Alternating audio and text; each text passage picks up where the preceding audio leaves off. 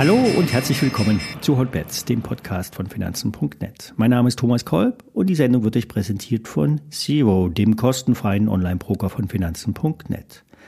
Alle nachfolgenden Informationen stellen keine Aufforderung zum Kauf oder Verkauf der betreffenden Werte dar. Bei den besprochenen Wertpapieren handelt es sich um sehr volatile Anlagemöglichkeiten mit hohem Risiko. Dies ist keine Anlageberatung und ihr handelt auf eigenes Risiko. Ja, der Markt ist bullish, weil alle so bärig sind.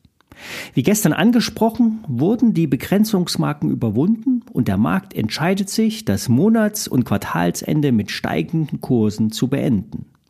Die Nasdaq hatte am Dienstag noch Schwäche vorgetäuscht, um dann mit einem Gap-Up nach oben zu stürmen. Es ist sehr realistisch, dass jetzt der Markt weiter nach oben marschiert, weil zu viele Shorts sind. Zudem liegen die gleitenden Durchschnitte sehr nah beieinander die sich nun auf den Weg machen, wieder nach oben zu drehen. Wo liegen die Marken, die beachtet werden müssen? Der S&P 500 schickt sich an, seine Umkehrkerze vom 6. März zu überwinden, um dann in die Region 4150 vorzudringen. Bei 4100 könnte sich noch die Option des Umkehrens ergeben, muss es aber nicht. Die Monate April und Mai sind saisonal stark.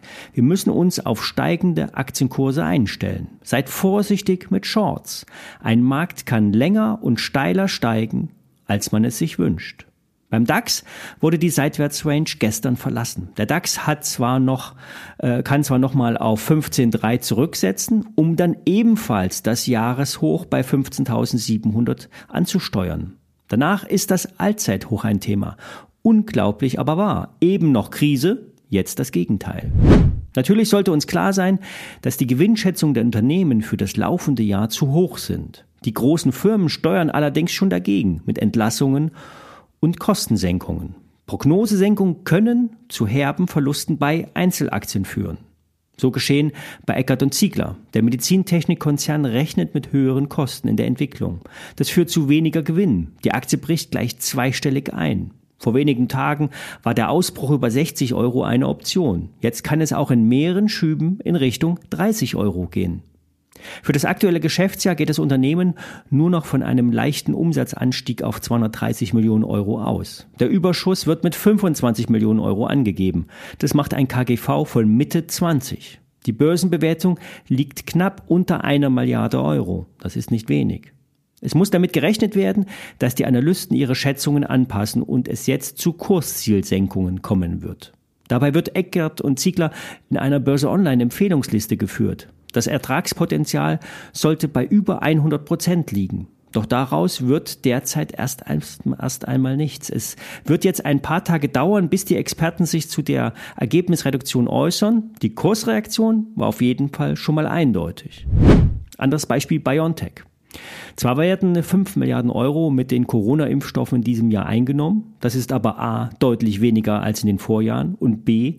wird weiterhin massiv investiert. So um die zweieinhalb Milliarden werden in die Forschung investiert, plus Vertriebskosten, plus Aktienrückkaufprogramm. Es wird mit vollen Händen Geld ausgegeben, denn in der Kasse liegen über 12 Milliarden Euro. Allerdings, ohne News zu einem neuen Blockbuster auf RNA-Basis wird es keine Rallye mehr geben.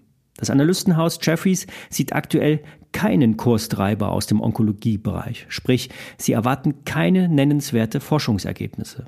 Das Kursziel wurde für BioNTech von 230 auf 145 US-Dollar gesenkt. Einschätzung halten. Bricht die aktuelle Marke von 110 Euro, sind zweistellige Kurse möglich. Der Bereich um 75 Euro könnte dann die nächste Anlaufstelle sein. Trotzdem liegen die Analysten mit ihren Kurszielen deutlich über dem aktuellen Kurs. Goldman Sachs senkte heute auf 140 Dollar. Der schwache Ausblick und die deutlich höher als gedachten Investitionen versprühen im Chart derzeit keine Hoffnung. Morgen kommen die wichtigen CPI-Daten. Das sind die Inflationsdaten, die die, auf die die amerikanische Notenbank besonders achtet. Würde sich die Inflation abschwächen, würde das den Druck von weiteren Zinsanhebungen nehmen und die Zinswende würde, wie vom Markt erwartet, realistischer sein. Morgen kommt kein Podcast. Ich melde mich nächste Woche wieder. Viele Grüße.